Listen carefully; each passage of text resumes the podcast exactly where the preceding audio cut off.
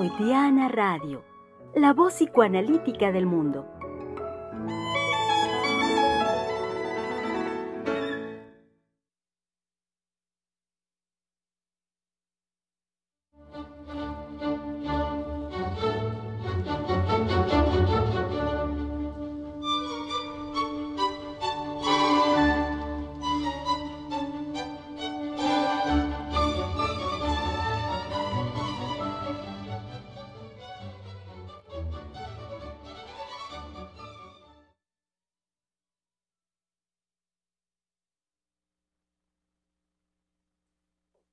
En un lindo y húmedo mediodía, eh, un mediodía pasado por agua, al menos este, acá en Zacatecas así es.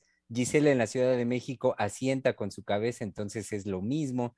Eh, Adriana también, de manera que en un lindo mediodía y ya tarde noche en Francia, eh, pues querido público, estamos bien pasaditos por agua. sean muy bienvenidos, por lo tanto, este, si están ya un poco un poco húmedos, un poco mojados. Este, ay, ah, la doctora Lozano nos muestra, no, lo que se vio como un lindísimo y brillante atardecer allá en eh, Malserve, perdón si lo digo horrible, pero malas hierbas en Francia. Pero sí llovió, sí llovió. Ah, por eso sí está llovió. tan bonito. Sí llovió, por eso está tan bonito. Entonces, si lo pudieran ver, querido público, al menos yo les puedo decir que es un, es un lindo tarde anochecer eh, en malas hierbas en Francia. El sol brilla esplendorosamente. Eh, es un brillo muy lindo. Ese que conocen ustedes, querido público, que nos acoge después de una lluvia. Es un brillo muy particular, no es el mismo. Entonces, eh, es el que nos acaba de compartir la doctora Lozano. Eh, y pues sean bienvenidos, querido público, al menos de palabras se los podemos compartir y retransmitir para ustedes. En este jueves 8 de julio del año 2021, aquí en Freudiana Radio, la voz psicoanalítica del mundo, los analistas que conformamos el Centro de Investigación y Estudios Lacanianos, pues estamos con este en, eh, gran gusto, con este buen ánimo de darles esta bienvenida, querido público, de invitarlos, por supuesto, a que participen ya ya estamos ávidos de recibir sus comentarios, sus observaciones, sus preguntas al respecto del tema que hemos venido desarrollando en la semana y que hoy eh, hacemos el trabajo, como bien lo saben, de síntesis del mismo. Eh, partiendo de lo políticamente correcto, eh, porque digamos, fue el punto referencial que, pues es bien conocido en los discursos hoy en día, al menos de unas tres, cuatro décadas, como lo hemos visto, tres, cuatro décadas para acá, ha venido cobrando un lugar pues eh, relevante en el decir común, en el decir popular, de, pues prácticamente en todos los discursos, hasta llegar a esto que conocemos hoy también como la corrección política, ¿no? Y que se vuelve una forma de, eh, de dar pie a la cacería de brujas, en querer llevar siempre a los otros a un, pues, como a un buen comportamiento. Este, habrá que ver qué significa eso, pero bueno, esa es la, intención que conocemos popularmente y que ha traído como consecuencia esta cuestión eh, de, la, de lo políticamente correcto y la corrección política. Eso nos permitió a nosotros hacer el giro hacia lo que propone la doctora Heiser eh, de nuestra conversación y es tratar la exageración y ser correctamente político. No, no seguir aquella, aquella línea de lo políticamente correcto, sino más bien correctamente político. En un llamado que de sesiones atrás, ustedes lo saben, la doctora ha hecho en el sentido de todo acto de los seres humanos es un acto político. Sean pues bienvenidos, eh, querido público, y eh, pues como también bienvenidas las tres mujeres psicoanalistas que ya listísimas están para tomar los micrófonos y hacer la conversación de hoy. En los controles mismos de Freudiana Radio está, lo saben bien, nuestra querida colega Giselle Mendoza, que enciende su micrófono y nos saluda. Hola, hola, pues muy contenta. Es la primera vez que nos sincronizamos en el clima, si se dan cuenta. Zacatecas, Francia y Ciudad de México. Así es. eh, también quería avisar eh, que Tere Negrete se disculpa, no va a poder estar en el programa. Generalmente estas tres mujeres psicoanalistas, el día jueves son cuatro mujeres psicoanalistas. Y bueno, eh, Tere se disculpa. Me parece importante mencionarla y hacer público este, que no va a estar acompañándonos. Muy bien, muy bien. Gracias, Giselle. Eh, bienvenida. Pero, yo agregaría, no nos puede acompañar porque está en Colombia en una situación de cambio de casa y en, el, en la casa a la cual se cambió, pues resulta que no hay internet. Entonces no se puede conectar. Si no, lo hubiera hecho con mucho gusto. Muy bien. Gracias, doctora. Eh, bienvenida nuestra querida doctora Adriana Lozano, eh, allá en Malas Hierbas, Francia. Sí, con mucho gusto de comenzar em, estas conclusiones de hoy jueves. Ah, y bueno, eh, definitivamente discutiendo con la doctora Heiser, esta para, para mí la tarde, para ella la muy mañanita, porque la doctora Heiser eh, muchas veces puede hablar conmigo en unos horarios muy confortables para mí, porque se levanta a las 4 de la mañana en México, a las eh, a veces hasta las tres y media está levantada trabajando la doctora Heiser, eh, tiene horarios las 5 de la mañana y bueno, son horarios en donde yo estoy verdaderamente en mis momentos más hábiles, como se dice, horario hábil, y eh, discutiendo pues de manera muy sabrosa eh, para mí con ella con respecto al por qué ella le había dado un giro de políticamente correcto a correctamente político, porque yo asocié, me gusta tomar la ola que nos propone la doctora Heiser, eh, porque me hace trabajar, porque me hace evocar cosas y me gusta hacer eso, después pedir la aclaración para ver si estamos en el mismo, em, en el mismo tono, en la misma vibración. Y entonces me permitió efectivamente ubicar mi conclusión de hoy con respecto al por qué ella había dado este giro de lo, de lo políticamente correcto a lo correctamente político. Y me parece que es muy importante que lo digamos hoy jueves, eh, que caminemos sobre esto, porque eh, es una convocación, es una convocación que cobra un sentido que no lo tiene lo políticamente correcto. a lo que me estoy refiriendo es que sabemos que hay una connotación de la política como en varias ocasiones eh, representada por sus políticos corruptos o por sus políticos totalmente desinteresados de un país en donde los discursos políticos son huecos, no están sostenidos por una pasión de los políticos, en donde pudimos ver justamente cómo había unos puntos eh, suspendidos un día en el programa en donde se pretendía que nosotros leyéramos eh, todos los políticos son y nosotros teníamos que completar con aquella frase que, eh, tanto eco ha hecho. Eh, y sí, me parece que lo políticamente correcto tiene que ver con, en vez de un compromiso con los sujetos, a este llamado de la política que nos está haciendo la doctora Heiser, es al contrario, es a ese discurso de ocultamiento, a, esa política de no comprometerse con lo que uno puede sentir eh, dentro, hablar con, una retórica política que oculta y que muchas veces puede ser más peligrosa porque deja de, de tener para el otro lo claro que puede ser una agresión, lo claro que puede ser un resentimiento, lo claro que puede ser una alegría, lo claro que puede ser algo confuso. Entonces, me parece que eh, hablar de políticamente correcto destruye, hasta antes de que la doctora Heiser hablara de otro tipo de política, eh, un acto político, dejándolo en esta vaciedad de los hombres políticos corruptos, en donde yo puedo sentir un rechazo por el otro, pero lo voy a ocultar no lo dejo de sentir. Inclusive, si la sociedad me oprime en donde yo no puedo manifestar, por ejemplo, un acto racista, puedo ser mucho más violento para buscar la satisfacción de esto que yo no puedo identificar. Entonces, efectivamente, con esta palabreja de políticamente correcto, nos estamos alejando de otros actos políticos que comprometen a los sujetos. Así es y le doy la palabra y bienvenida, por supuesto, por supuesto, a nuestra querida directora del Centro de Investigación y Estudios Lacanianos, la doctora Silvia Heiser. ¿Cómo ven que sigo estando aquí? Lo vemos absolutamente con mucho gusto y no nos esperamos otra cosa. Sí.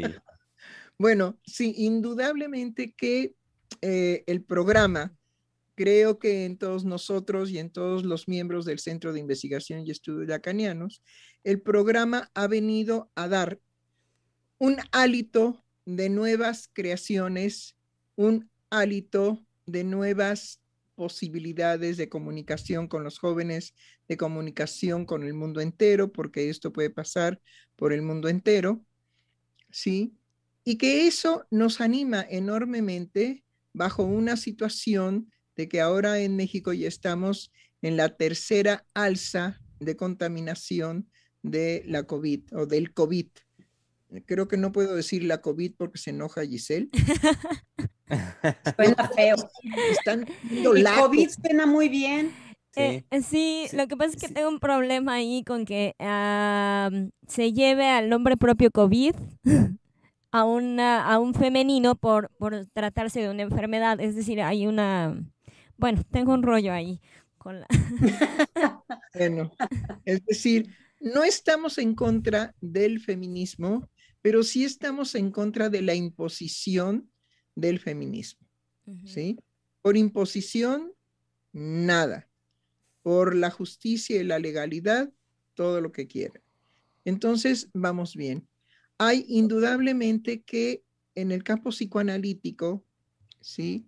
No podemos utilizar los términos ni de justicia ni de legalidad. Es decir, en lo psíquico no se construye en cuanto a los afectos, en cuanto a los sentimientos, en cuanto a las mociones pulsionales, no hay una construcción de justicia. No hay tampoco una eh, construcción de legalidad.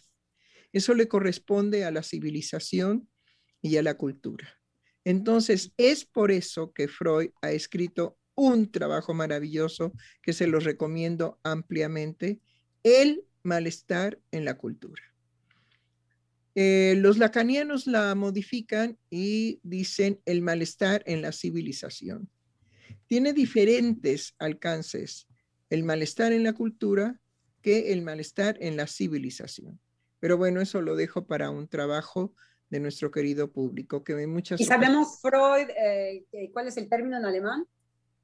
Cultura. ¿Sí? Bueno, entonces, eh, la cuestión es que también históricamente, doctora Lozano, el título del malestar en la cultura, Freud batalló con él y entonces viene toda la reseña por parte de Strachey, ¿sí? Para decirnos eh, eh, finalmente en qué título lo dejó Freud. Y fue el malestar en la cultura. Bueno, eso da la flexibilidad, ya saben, de poder abrir el espacio de que puede ser el malestar en la civilización. Pero bueno, nosotros nos gusta ser fregones en el sentido de el apego a lo dicho por Freud. ¿Sí? Es que lo tratamos como paciente. Entonces, no alteramos, no alteramos para nada su decir, que nos llega directamente del alemán al español. Eso es una gran ventaja. Bueno, y desventaja porque este, los, eh, las traducciones nunca pueden capturar lo que en una cultura, una expresión, una palabra, da cuenta de todo el bagaje cultural de esa cultura, que no pasa en la traducción de la expresión dicha en otro idioma. Bueno, pues bien, entonces estamos aquí para concluir que decirle a una persona, ay, no exageres, ¿sí? O decirle, cálmate, ya, cálmate. O decirle, serénate, cuando la intensidad de los afectos precisamente es lo que incomoda a lo políticamente correcto. Entonces hay que ser correctamente político y recoger dentro de la política lo correcto, es decir, correcto es escuchar al otro, correcto es acoger al otro, correcto es ampararnos unos a otros, en un terremoto, en una desgracia, en una aflicción, en una muerte, en un accidente. Detenernos a auxiliar a los otros, acoger la desesperación, la angustia que puede manifestarse como se tiene que manifestar. Una angustia no es, ay, perdón, pero me voy a angustiar, ¿eh? Ay, ay, cuán angustiado estoy. Ay, ay, no, no, por favor.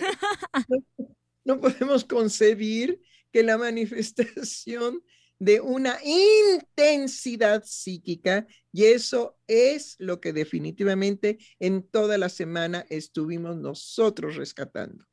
Hay, existe una intensidad psíquica que hay que acoger y que hay que saber recibir y apapachar a aquel así, apapachar a aquel que la manifiesta en un caso de no poder hacer otra cosa que llorar a gritos o gritar las injusticias o definitivamente a aquel que atropelló a alguien y huye, decirle que es un canalla, que es un malvado, que ojalá en dos cuadras se estrelle contra un poste. Todo eso porque nos desencadenan los actos viles nos, nos desencadenan un sufrimiento atroz.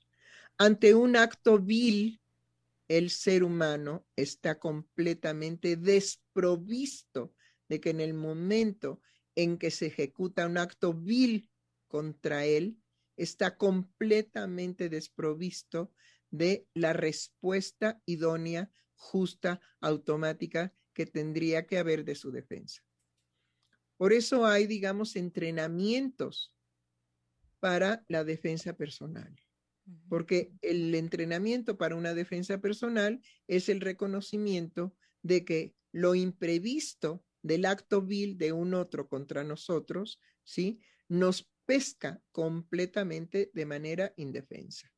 Entonces, todos los abusos que vienen precisamente por lo políticamente correcto es no acoger el sentimiento, el afecto que está en juego, que puede ser de dolor, que puede ser de un sufrimiento atroz, que puede ser de alegría, que puede ser de éxito. ¡Ay, me saqué la lotería! ¿A quién no le daría brincos y saltos de gusto enloquecedores?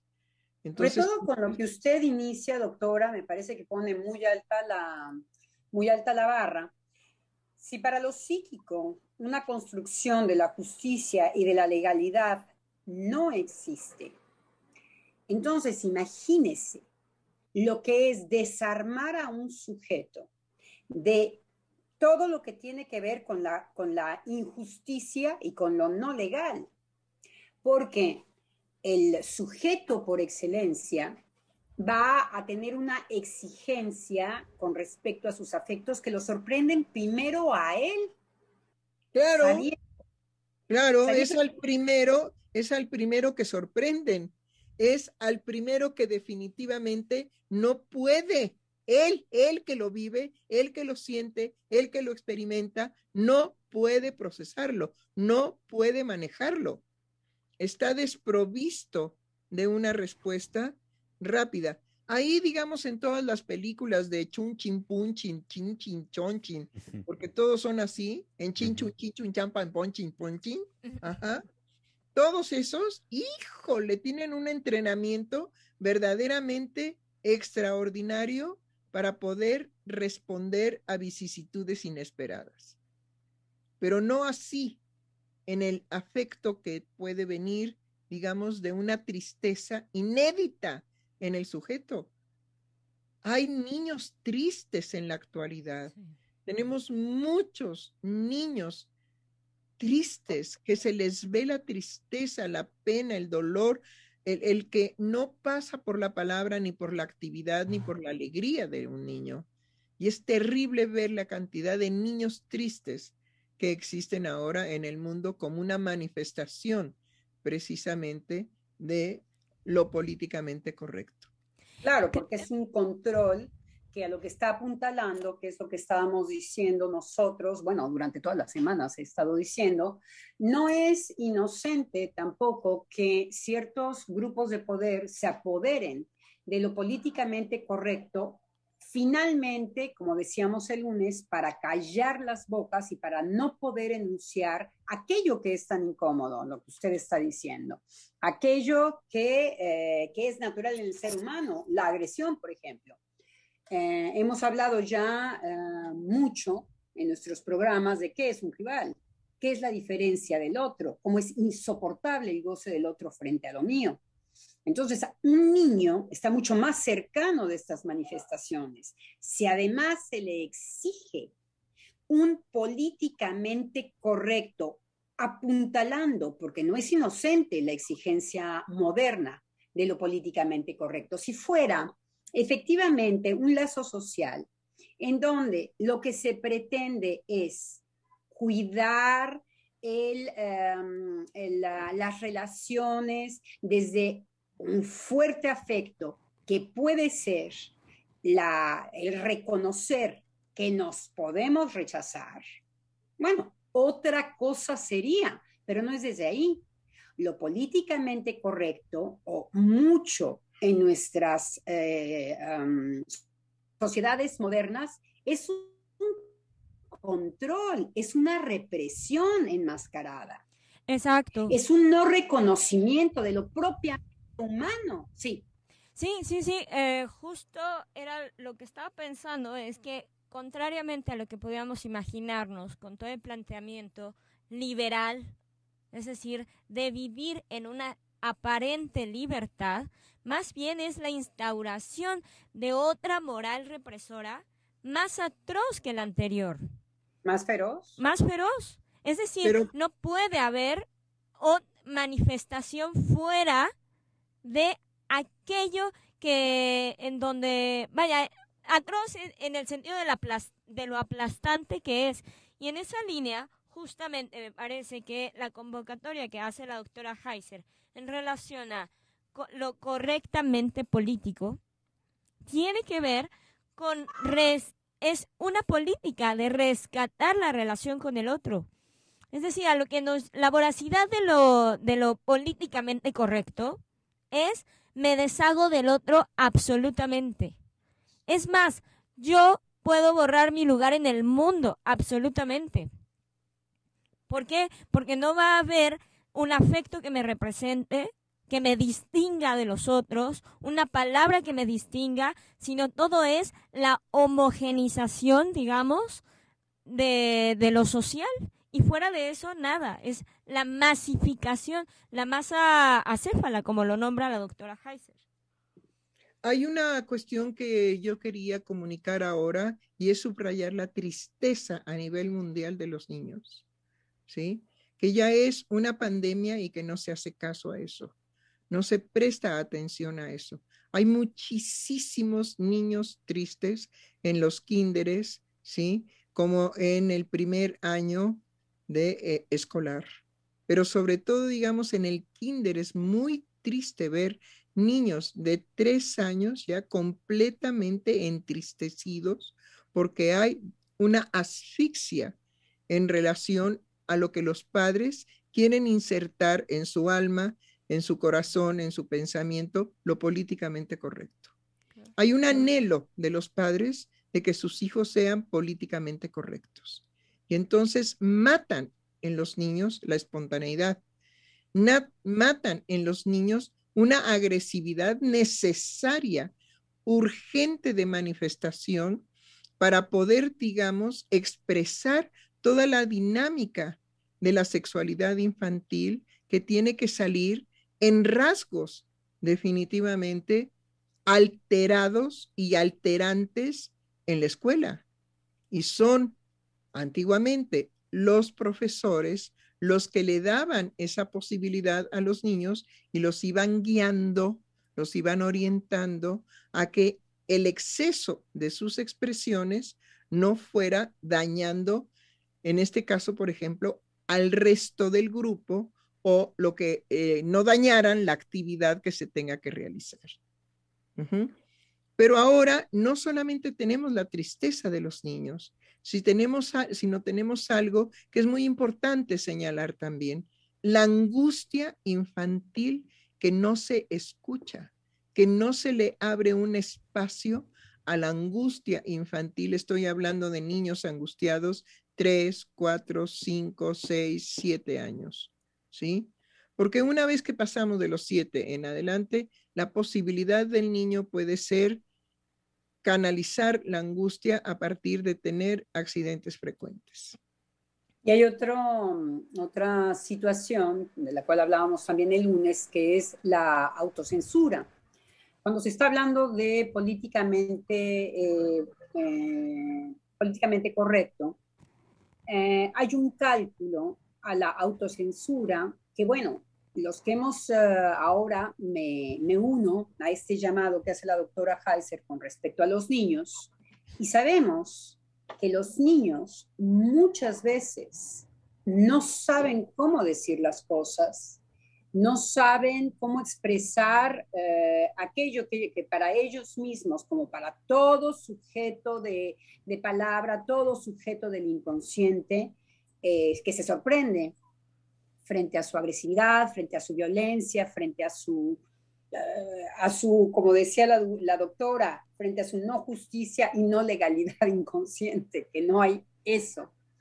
Entonces, es y cae como represión para ellos y les imposibilita, porque escuchamos ya en los niños una autocensura en donde eso no se puede decir y se quedan absolutamente callados. Sobre todo. Digamos, bueno, pero esto les permite, no les permite nada los calla. Los calla. Y sobre todo, digamos, si algo le da vida a un ser humano, es el uso de la palabra. Entonces, hay niños que tienen deficiencias de lenguaje porque definitivamente en sus casas no les hablan, les dan órdenes, siéntate, ven a comer, lávate las manos, límpiate los zapatos, limpia los dientes, limpia tus cuadernos, coge esto, recoge lo otro, puras órdenes, puras órdenes. No hay, digamos, la disposición de los padres de la conversación. Bueno, yo ahorita... Hay niños, por ejemplo, a los cuales se les pregunta, hola, ¿qué tal? ¿Cómo te fue en la escuela? Bien. Ahí hay definitivamente una respuesta violenta de enojo de que algo le está aconteciendo al niño. Y los padres que escuchan eso no hacen un alto para revisar qué diantres están haciendo para que su hijo, en el momento de iniciar una posible conversación de cómo le fue en la escuela, no sea una vigilancia, sino sea verdaderamente una conversación.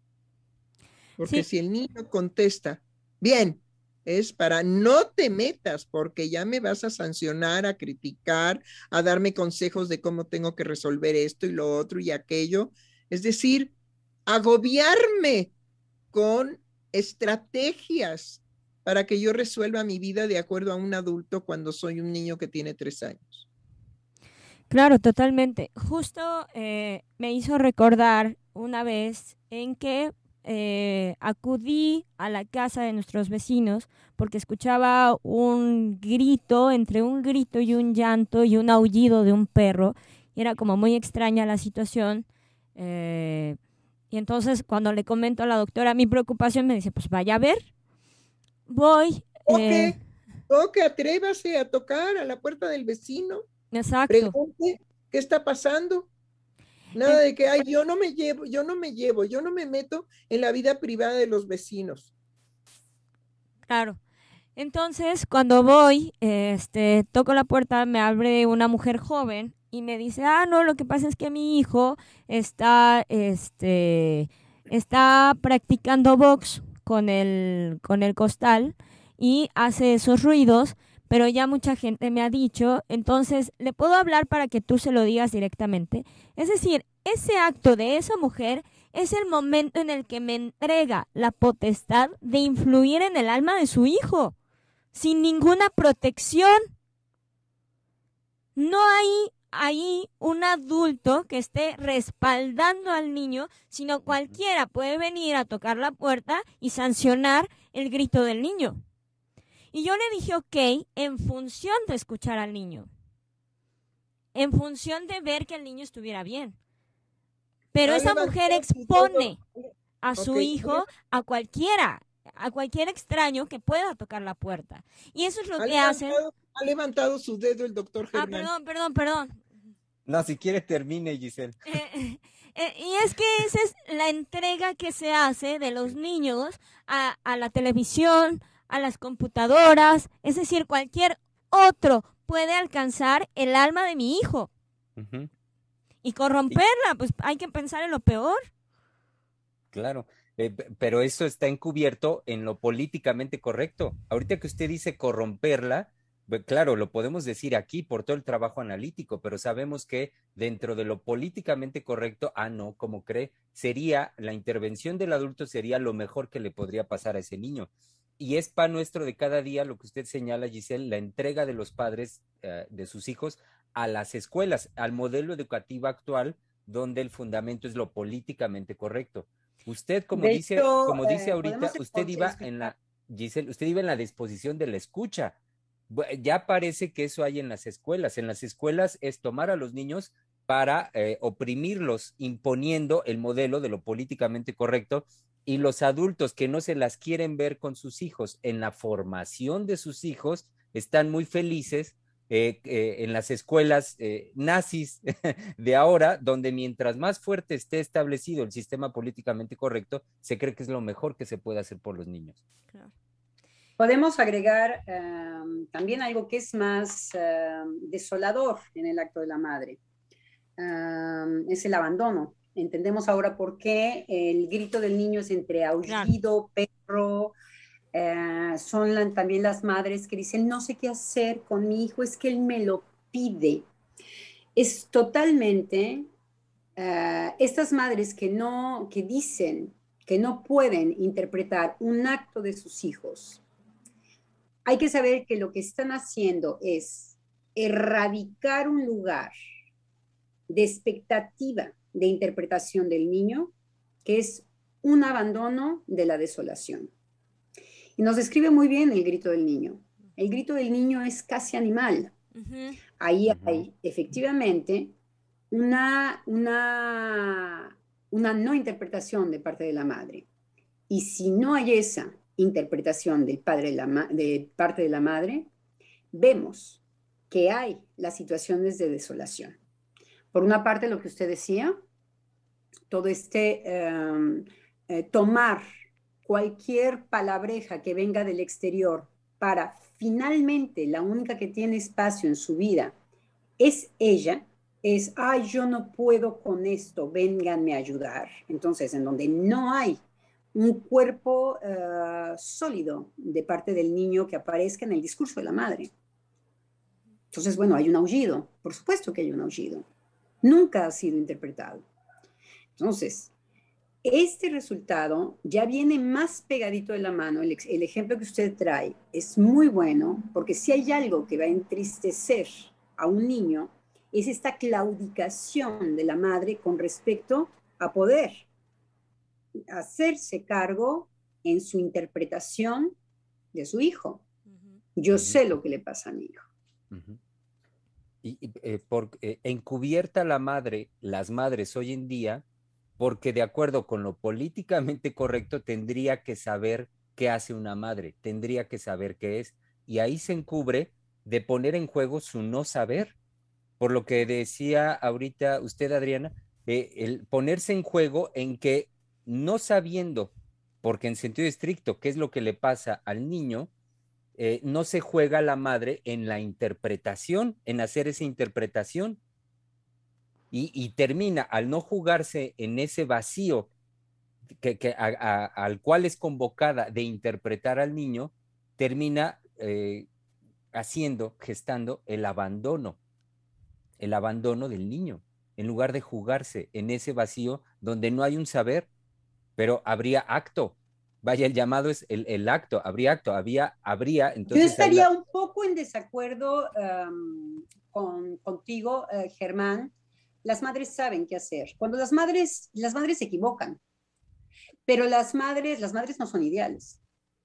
Eso es lo que un niño puede ir a trabajar con un psicoanalista, en el mejor de los casos. pero eh, las madres sí saben qué hacer, las madres sí saben cómo interpretar a sus hijos. El, justamente lo que es muy sorprendente es cuando una madre dice no sé qué hacer. Es ahí en donde muy rápidamente, ojalá y haya un, haya un encuentro con alguien como Giselle, que, que, a, quien le abrieron la puerta. porque si no, vemos que si no se queda el aullido en los niños. Vemos perfectamente de dónde vienen estos sonidos totalmente dislocados. Las madres sí saben qué hacer, sí saben cómo interpretar. Luego se equivocan, luego se imponen, luego desean más, luego para eso necesitamos también a que llegue la intervención del padre, si es posible. Es de alguna manera de lo que estamos hablando, o del, del padre de la madre, interna en ella, en la propia madre que dice, yo aquí me estoy pasando, yo aquí necesito separarme de mi hijo. Quiere decir que la ley funciona en ella. Quiere decir que ella misma sabe qué acto hacer porque se está comiendo al niño. Las madres lo hacen solas, integran la ley. Entonces, ¿qué es la tristeza de los niños hoy? Que las madres dicen, los padres, la sociedad, no sé qué, hacer con ellos, es que es lo que él quería. Es ese de erradicarse. Hay una hay una cuestión, digamos, terrible en que el niño escuche a la madre decir precisamente no sé qué hacer con él. Porque en ese momento el niño experimenta una caída vertical de la afectividad materna. No hay lenguaje, aúlla. Entonces, ¿qué soy yo para ella? Soy una nada, como usted dice, bueno, en el caso de ser una nada, pues podré aullar, podré patear y podré aullar. Eh, ya, no hay palabra, ya hay otra manifestación. Ahí sí que bienvenida la, la depresión infantil. No hay mejor lugar para la depresión infantil que frente a una madre que no sabe, o como le decía esta madre que le abre la puerta, yo ya se lo dije. O sea que no le dijo nada. No le dijo absolutamente nada, porque una, una palabra llenita de sentido entre un hijo y una madre, el hijo lo escucha.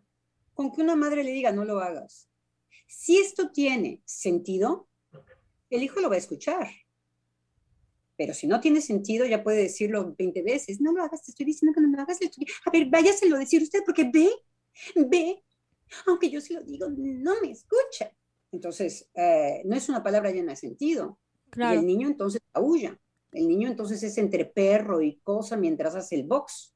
Ahora, hay, hay, algo, me parece que, eh, no sé si tiene que ver exactamente con lo que decía Germán, pero sí me parece que en un reinado, digamos, de las escuelas para padres, en donde se pretende que haya un saber hacer, se pretende, hay, hay la, digamos, el lanzamiento de este, mil y un programas para saber cómo recibir a tu bebé, para saber cómo ayudarle a integrar este, la comida sólida etcétera, etcétera. Digamos, en esos pasos, en toda la difusión. yo creo que tiene dos vertientes esto. Se nos vino una avalancha de locura ordinaria, de psicosis ordinaria, en donde efectivamente la sociedad moderna no sabe qué hacer con sus hijos, ¿de verdad? Entonces, bueno, la sociedad a llenar huequitos. Esto que se está manifestando, pues vamos a hacer manuales, vamos a, a, cubrir el monstruo que está apareciendo, pero lo hemos construido. Claro. A base justamente de idealizar o una relación con los hijos o al contrario, de, relativizar, con lo que estábamos hablando, de la relativizar el discurso, lo políticamente correcto es duda de lo que le dices a tu hijo. Entonces, una mamá estúpida, porque solo una mamá estúpida está ingresa en este tipo de cosas. Hay que decir que no es mamá. Que lo que nosotros podemos cuestionar de manera muy fuerte es por qué tuvo a un chipayate. Claro. Porque mamás, repito, las mamás saben interpretar a sus hijos si han deseado al hijo. Se pueden equivocar. Lo que ustedes están diciendo es que hay un ideal en donde la interpretación de la madre hay relación sexual, ustedes psicoanalistas me van a entender. La interpretación de la madre va a coincidir con el hijo, ¿no? Sabemos que lo que hay es malentendido. Pero que la madre sabe, la madre sabe. Es ahí en donde las madres pueden ser terribles y benéficas. es la paradoja por excelencia. Claro. El problema. Sí, eh, justo, sí que, que, justo con las madres jóvenes podemos pensarlo, digamos, en esta línea de generación en donde no eh, el YouTube, por más eh, videos que, que uno vea de la actriz fulana de tal y de cómo le hizo con su hijo, o de la figura pública fulana de tal, no va a gestar la situación de respaldo para esa mujer. Esa mujer está sola, finalmente. Son, simplemente es una pierna más. El niño no... para mí, ok, vamos a ver, voy a definir para mí lo que, eh, lo que para mí, a qué estoy haciendo referencia con la función de madre, que puede ser cualquiera, puede ser una persona que recoge un niño tirado a la basura. ¿Ok? Lo más radical, como funciona. Estoy siendo muy lacaniana. La función de madre es aquel espacio amoroso, siempre amoroso, no es porque no pueda odiar a su hijo, pero la función de madre es aquella que tiene un deseo de completarse con su, con su hijo, está esperando el falo, y entonces es feliz con esa relación. Entonces sabe. Tiene una gimnasia en donde ella va detrás de la felicidad. Hay un completarse con el hijo. Para mí esa es la función de la, de la madre. Ustedes me dirán, colegas, qué es lo que piensan de lo que digo. Ahora bien, cuando se tiene hijos, que era el coloquio justamente de People, este, no es lo mismo querer un hijo que desear un hijo. Querer un hijo puede ser como querer un coche. Entonces, no es la función de madre lo que espera al hijo es un vacío porque se ingresa en el discurso por excelencia del super yo, por un lado, que es un tirano, y del otro lado, el narcisismo. Entonces, este nada más me va a servir para, como objeto de mi goce, y restregarlo como que lo voy a usar. Entonces, sí, el ejemplo que, que usted da, Giselle, es este usaje, pero no es, no es la función maternal. No. No es la función maternal. Es agarrarse un hijo, cualquiera lo puede hacer. Ahora sí que ahora sí, quien quiera. Pues ya se me antojó tener un hijo. ¿Para qué? Pues para decir que pues ya soy genial, yo tuve, soy, exitosa, soy exitosa. Tengo chamba, coche, hijo, perro y voy a comer a los mejores restaurantes del mundo. Ya la hice. Bueno, eso no es una función de madre. Por eso yo era tan radical diciendo, una madre sabe interpretar a su hijo. Ajá. Y, desde hace un momento, Adriana, lo que yo señalaba es cómo cada vez más el pan nuestro de cada día no es este, el que tú mencionas, sino es el de las mujeres hoy eh, en esta, en la, montadas en la ola del empoderamiento, donde el hijo eh, cubrirá otros aspectos narcisistas en ella, pero nada que ver con la, en la línea del deseo, como tú lo acabas de decir. El niño no va a toparse con una madre. El niño va a toparse con una cosa enfrente en donde lo va a desconocer, no va a saber interpretarlo. No, y, lo no va a ver la función de la madre. No, y lo que decía hace rato es que estas mujeres, por lo tanto, le, eh, bien, les viene muy bien y se adhieren a lo políticamente correcto porque es un discurso que vendiéndoles la oferta de que hay saberes para ser madre, en eso se van a cubrir todo el tiempo. En eso se van, se van a cubrir permanentemente en que, en que hay el saber referencial para hacerle como madre, para hacer todo lo que tengan que hacer.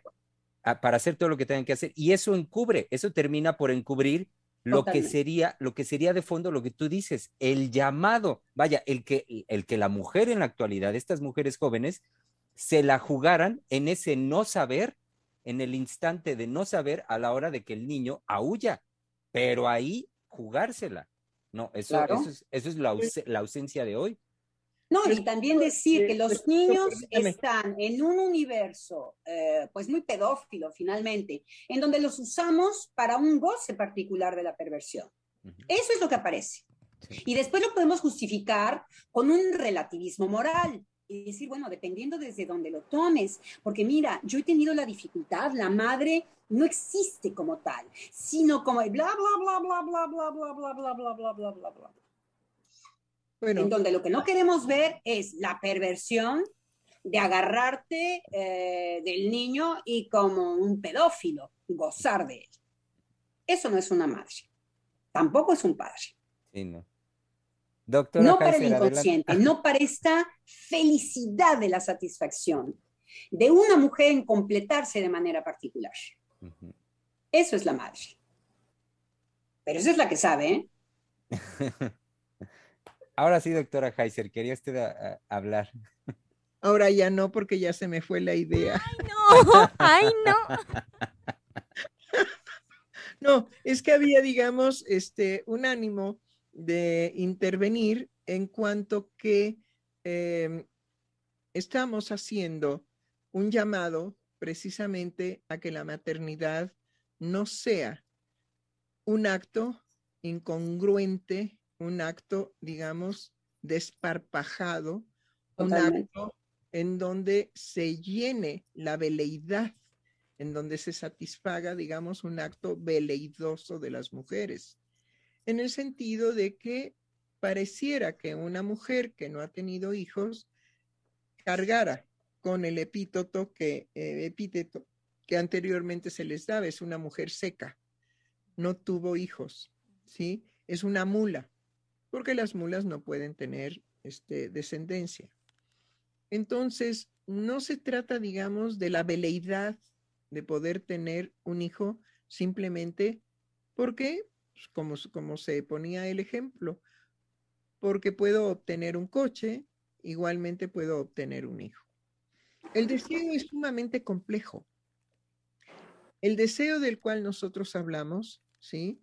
Es algo que de una forma propia de la mujer surge en ella espontáneamente, de manera inédita, la expectativa, la develación de desear un hijo. Pero y, que, y que va a tener una felicidad con eso. Porque es que ahí está todo, quiero decir, es un deseo inconsciente.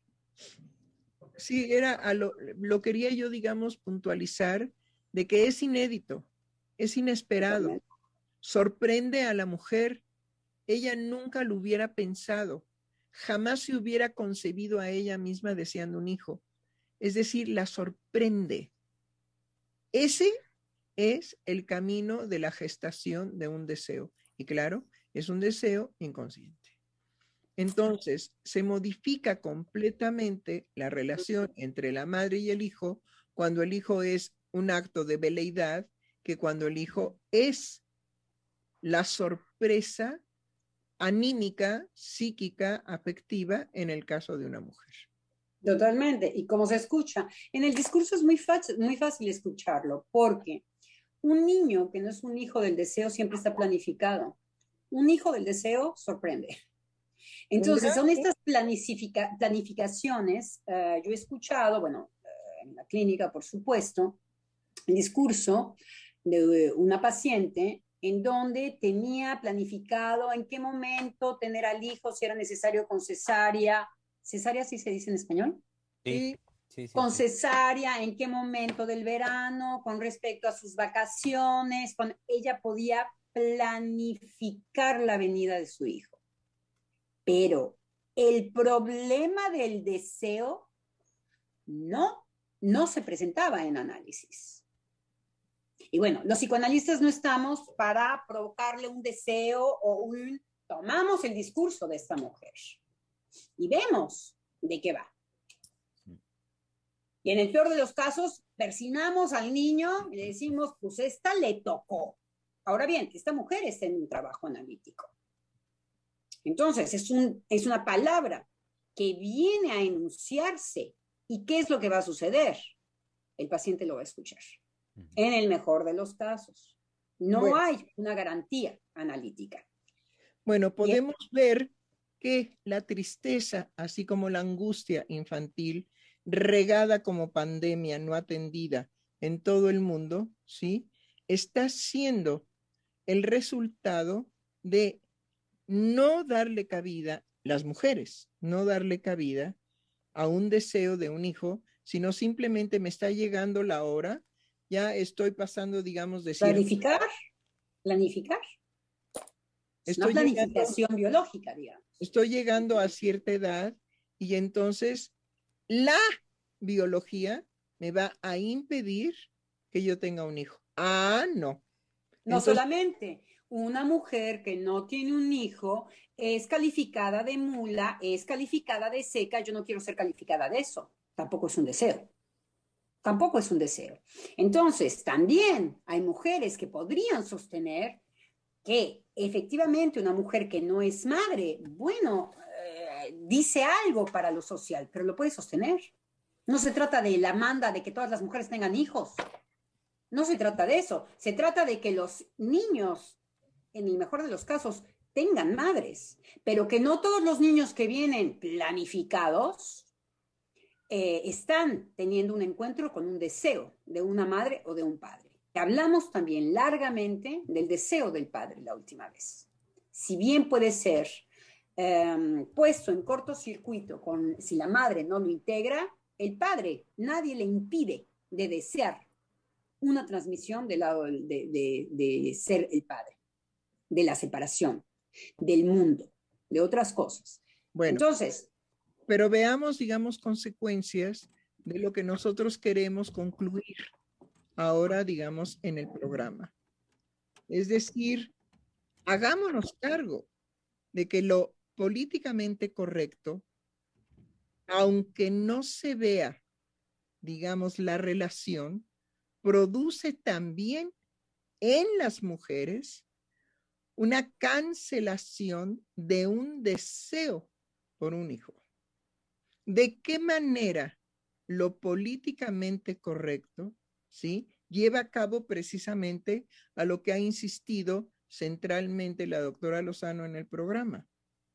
A que hay una diferencia radical entre que lo políticamente correcto no puede producir un deseo, pero sí puede producir una planeación. Entonces, hasta allá llega. Ay, no se dice planificación, se dice planeación. Nadie me corrigió feo. Se dice planeación, ¿cómo se dice? Una planeación. Ah.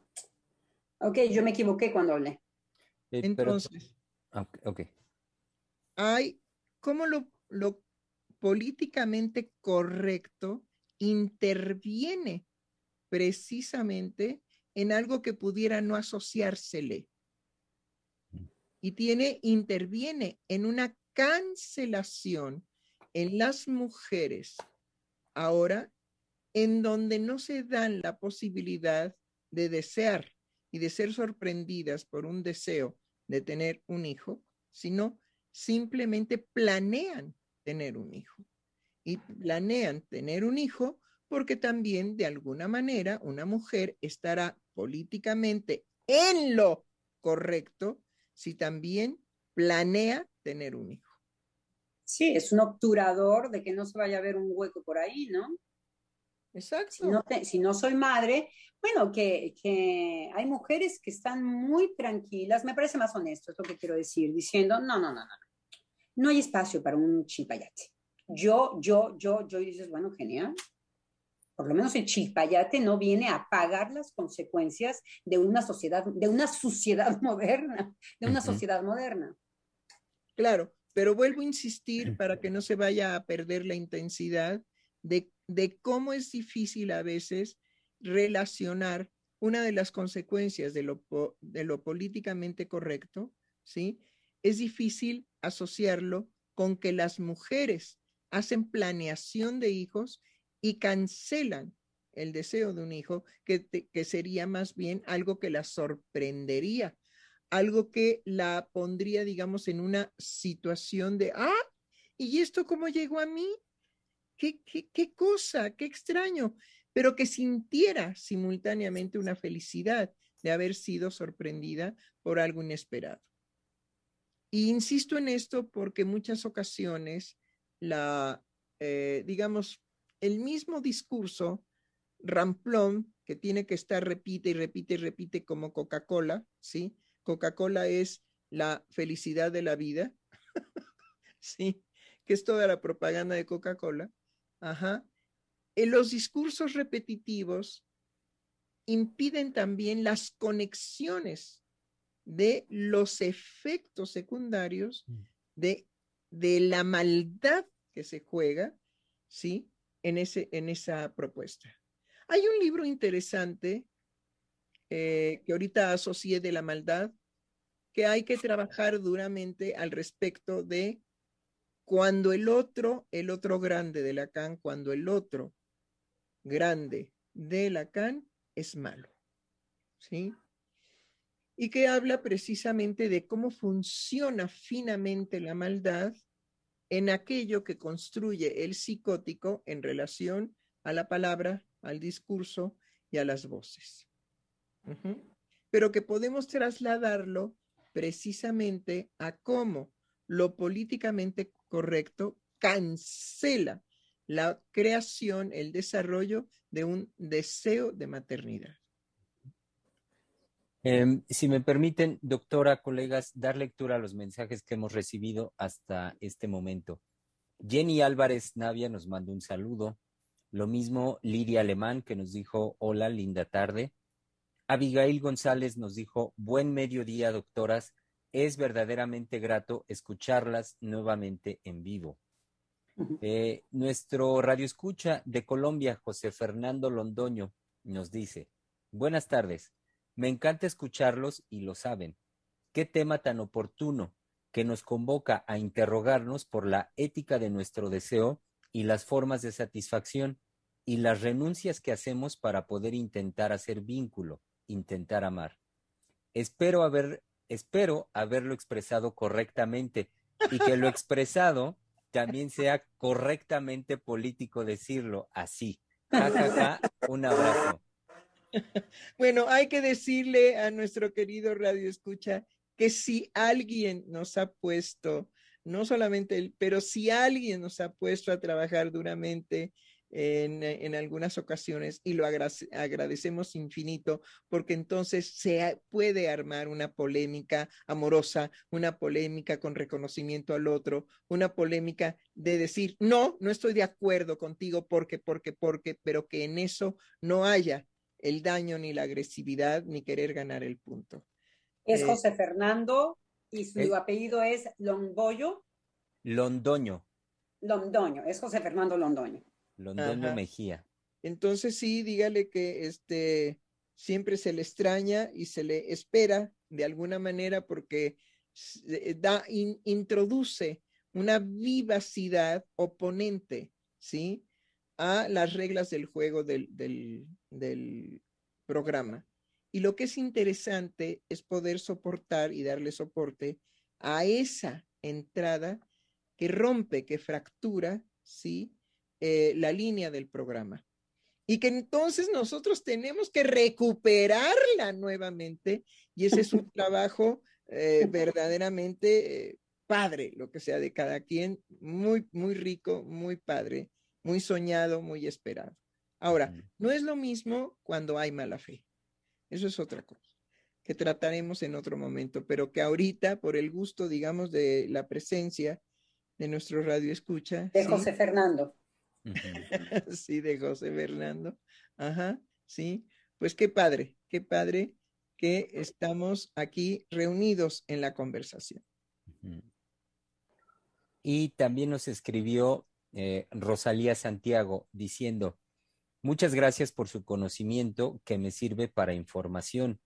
Hasta hoy pude conectarme, aunque siempre veo sus audios, porque doy capacitación sobre prevención de abuso sexual infantil y a veces como padres ni saben que es tan importante saber valorar y fomentar el desarrollo y expresión de las capacidades de las emociones. Saludos a la doctora Heiser y a todos. Me encanta escucharlos. No, sí, es que las emociones eh, verdaderamente es algo por lo cual luchó eh, Freud desde siempre, desde siempre.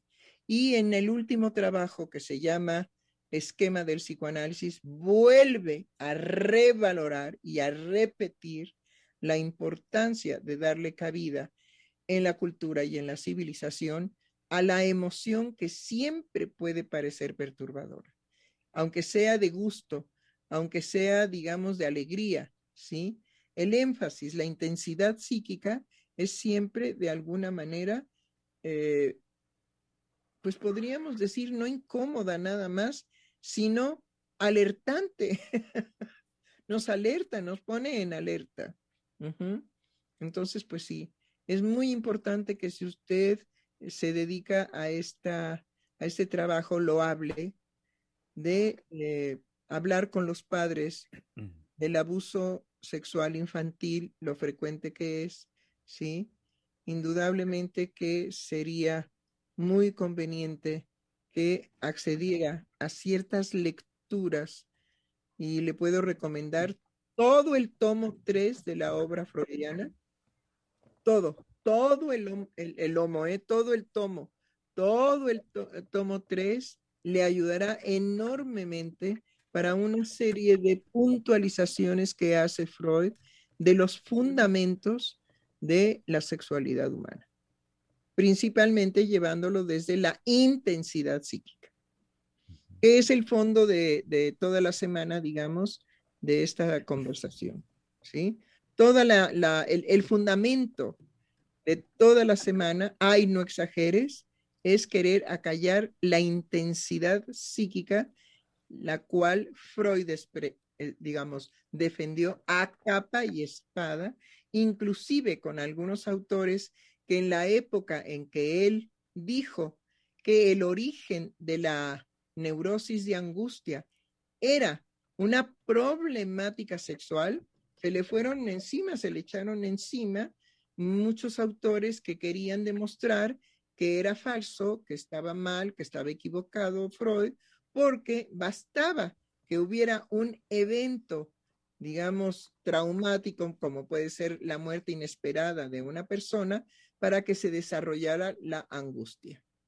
Y Freud les echa, digamos, el carrillo y les dice, bueno, una cosa es decir que tal evento produce un resultado de angustia y otra cosa es buscar la causa de la neurosis de angustia. Ese es Freud. Entonces podemos regresar a nuestro tema uh, con respecto a no exageres, uh, uh, bájale, también le decimos mucho en México, eh, en donde me parece que lo que hay que detectar es que los discursos encubridores son terriblemente seductores.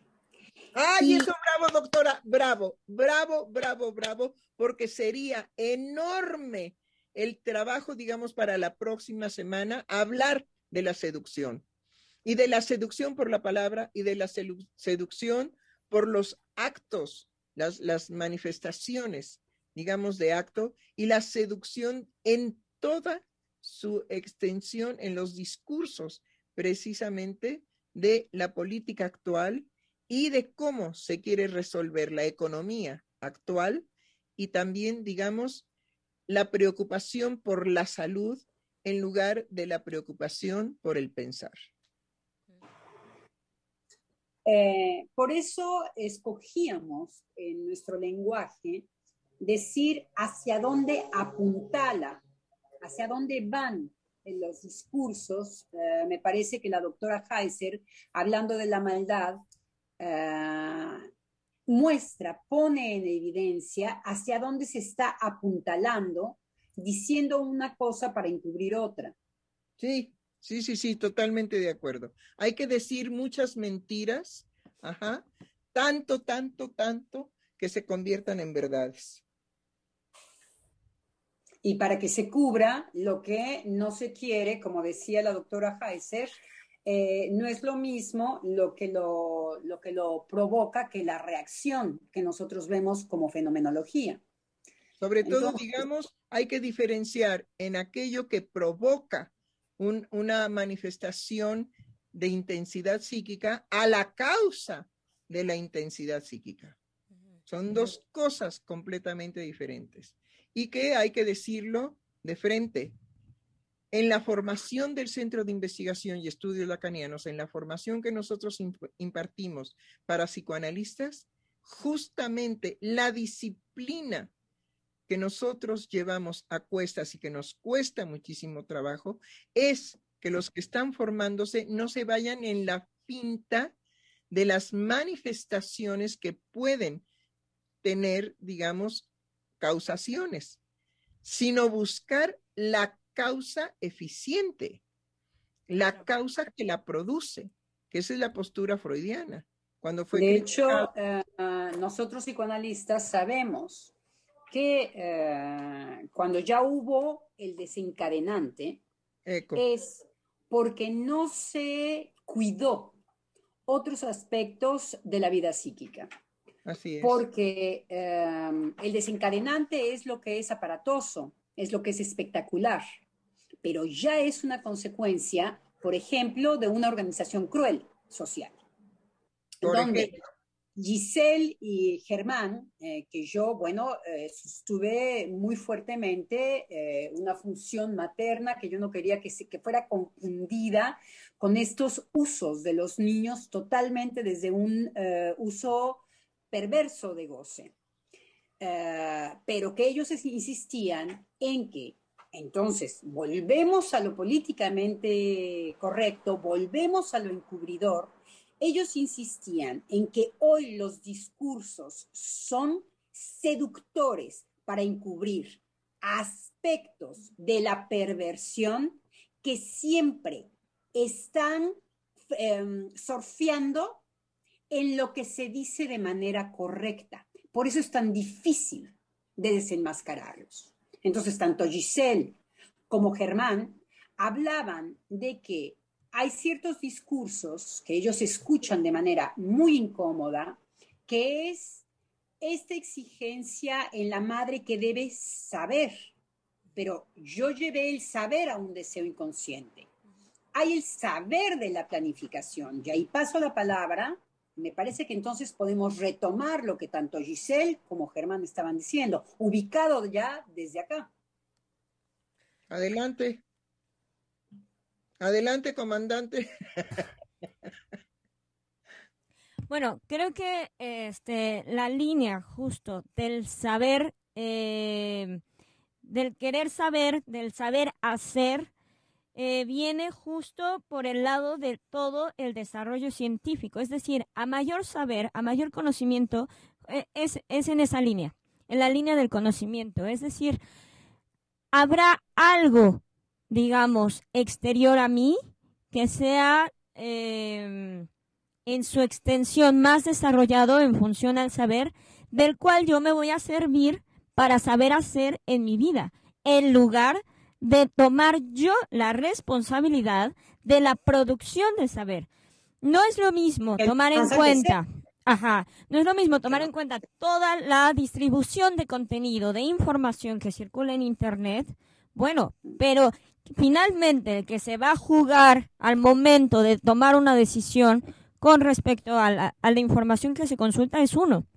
Y esto tiene que ver justamente con eh, la línea de la democratización de los medios, tan mencionada, en la cual a partir de esa supuesta democratización, lo que se ha implementado, y vuelvo a la cuestión eh, que usted había planteado, doctora Lozano, y también nos deja ver la doctora Heiser, de esa moral aplastante. Lo vemos en el desarrollo político de nuestro país.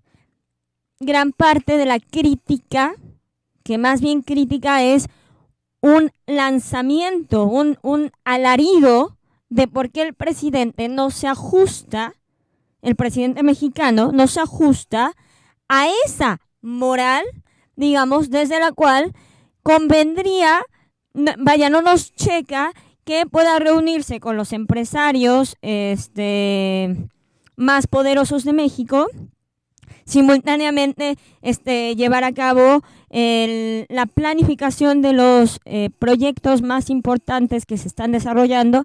Puedo mencionar el tren Maya, está Dos Bocas, eh, se me está pasando uno que ahorita no lo tengo en la cabeza justo. El ah, aeropuerto. el aeropuerto, exacto. El aeropuerto, importantísimo. Es decir, es ahí en donde la gente se va en la finta de una hipocresía, que siendo hipocresía no sería tan manifiesta, y es lo que la gente no se cuestiona. La gente no se cuestiona que una hipocresía no se presenta de manera libertad manifiesta a menos que fuera un cinismo. ¿No?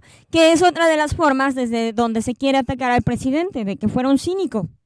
Un cínico que saluda a la madre del Chapo y simultáneamente va a visitar cada comunidad. Bueno, entonces creo que la libertad política que tiene este sujeto, el señor presidente, es justamente no estar sometido a esta moral de la libertad de expresión y de la democratización de los medios. Sobre todo porque eh, son órganos que pertenecen al mismo país. Tanto la mamá del Chapo como los eh, indígenas de una comunidad pertenecen a un país, pertenecen a México. Si un presidente no hace un cálculo en donde se da cuenta de qué es lo que forma su país, está efectivamente eh, dogmatizando el pensamiento.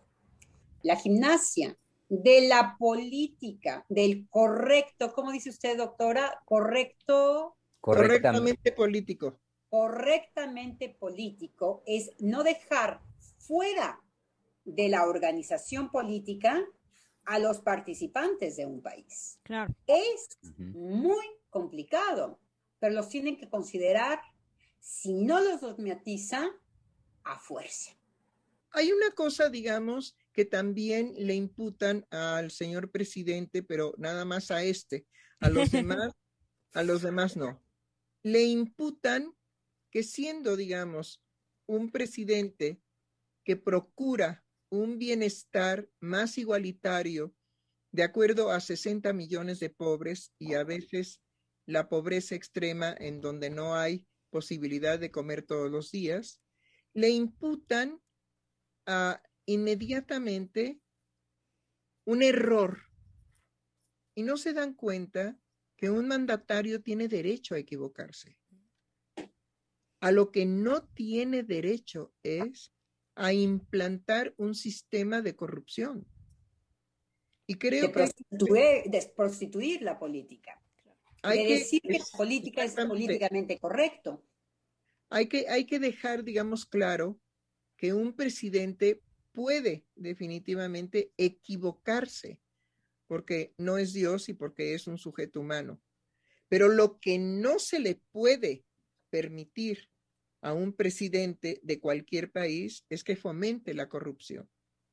Y el cinismo, uh, yendo en la, en la ola que alza, que alza Giselle, el cinismo es muy fácil de ver, sobre todo en México, cuando los políticos de México, con una pobreza eh, terrible, sacaban todo el dinero de Suiza, andaban en jet privado y quien pagaba todo ese jet privado, quienes pagaban todo, uh, todos los, uh, las grandes, eh, los grandes automóviles que los políticos usaban en México, eran los pobres, era el dinero de los pobres. Eso es obsceno, eso es cínico. Eh, estar mostrando, eh, como en mi época, todos los presidentes eran dueños pues de grandes redes hoteleras, de grandes, um, um, de, de distribuidores de petróleo.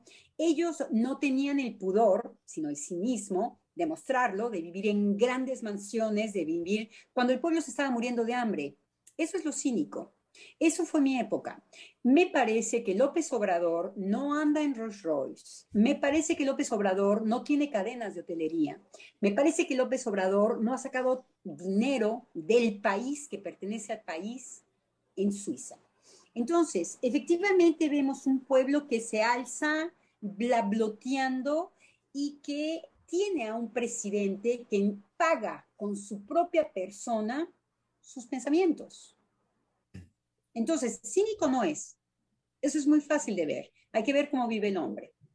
No lo veo vestido eh, de Armani, eh, haciendo venir a Armani al país, pagando con un dinero que el pueblo no tiene, que lo vengan a vestir.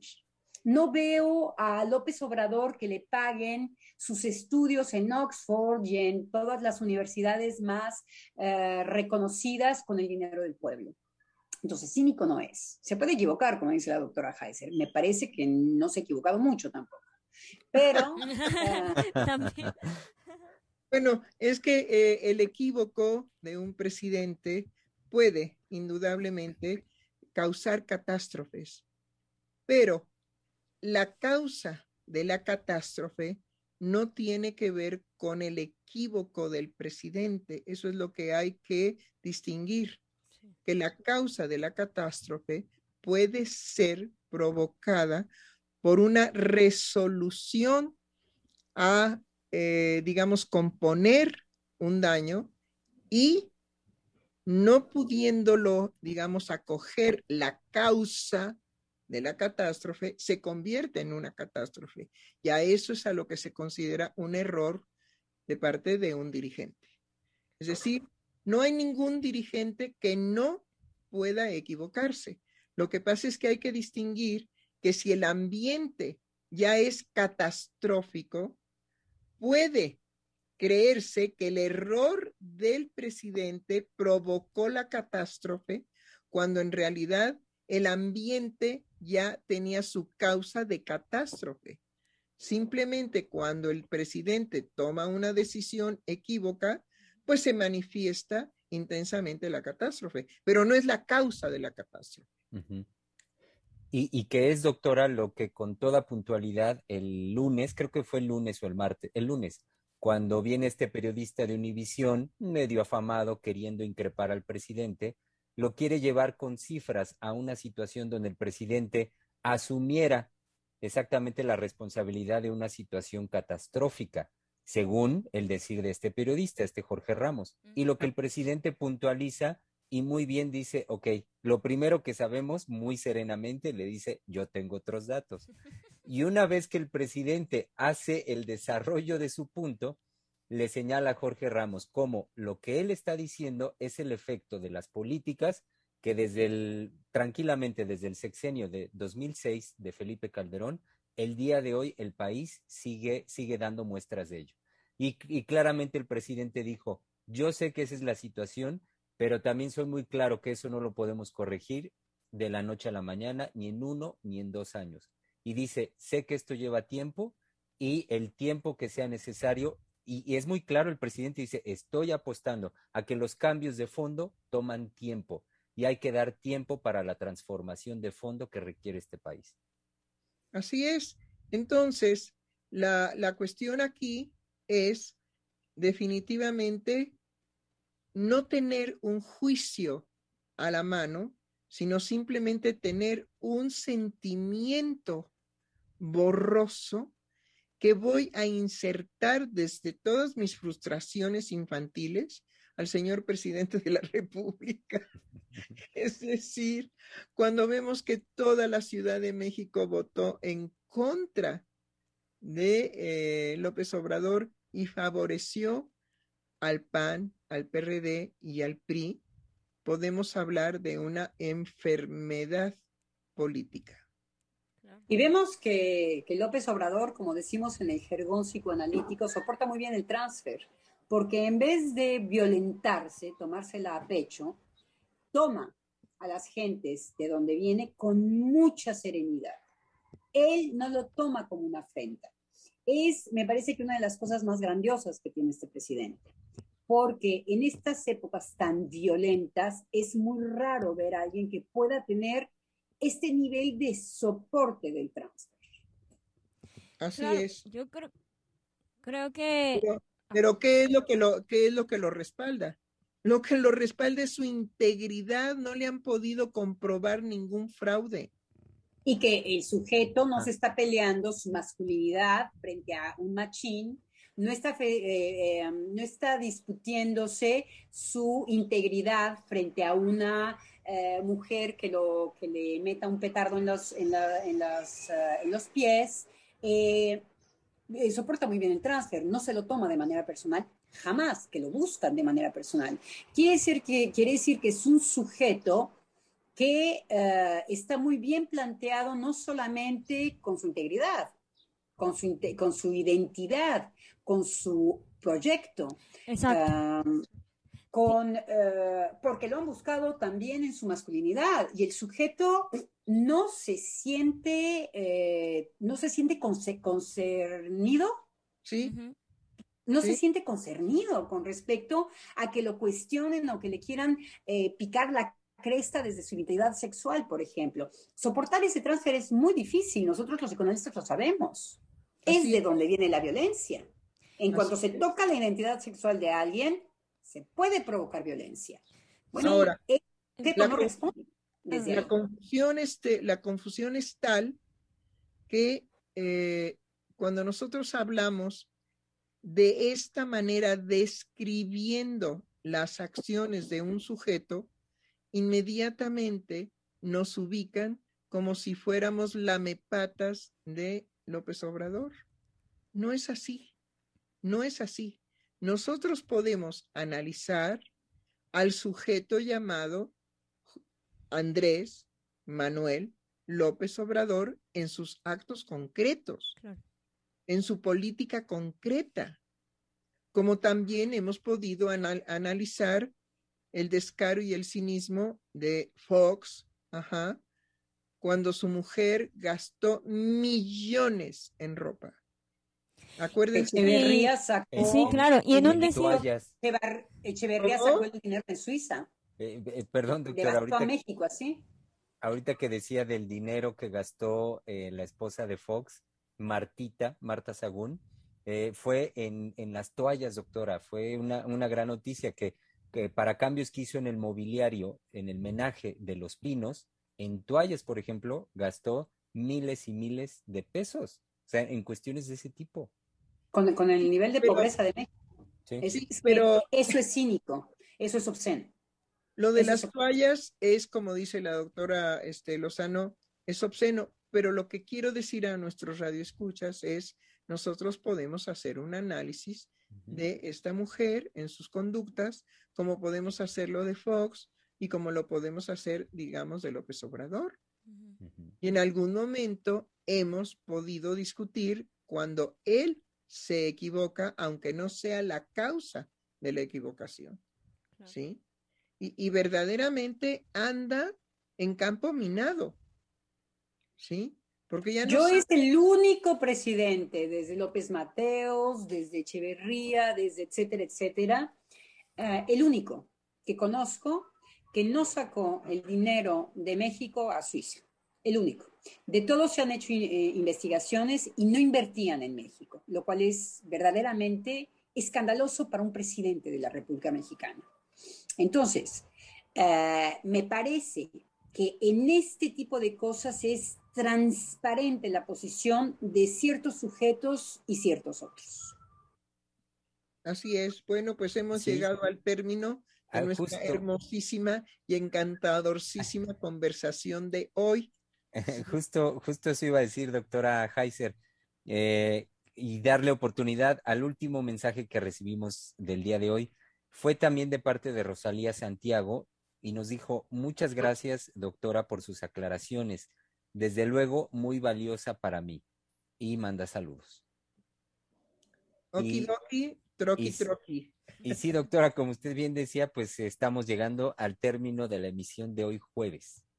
Entonces quisiera, digamos, nada más concluir con que no olvidemos que la tristeza y la angustia de los niños a nivel mundial, aunque deben de interesarnos específicamente y más cercanamente los nuestros, ¿sí?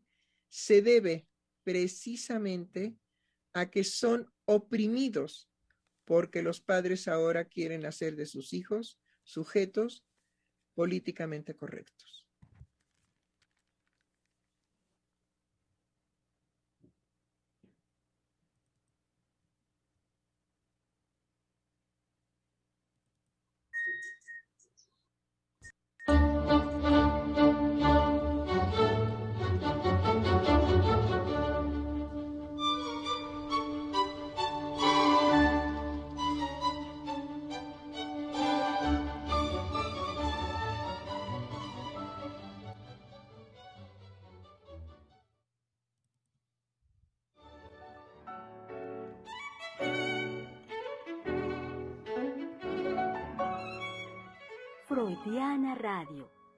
Psicoanalítica del mundo.